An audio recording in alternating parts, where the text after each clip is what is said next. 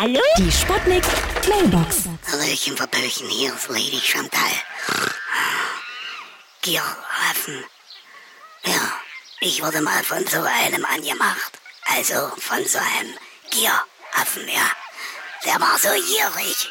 Aber naja, er ist dann abgehauen. Hat er wahrscheinlich Angst vor mir. Ja? Hallo? Geht's jetzt gleich los? Achtung, hier spricht Ihre beliebte Kantine. Aufgrund unserer Inklusionskampagne gibt es ab jetzt bei uns einen Giraffenschalter, der sich in sechs Meter Höhe befindet. Für kleine Menschen, also Kinder oder sowas, gibt es auch unsere neuen Ratten- und Mäuseschalter, die sich auf dem Niveau des Fußbodens befinden. Guten Appetit! Pass mal auf, ich, ich habe so einen Hals, ja. Die haben mir nämlich so ein Neck Enlargement verkauft, ja. Gut, ich meine, es hat ja auch was Gutes.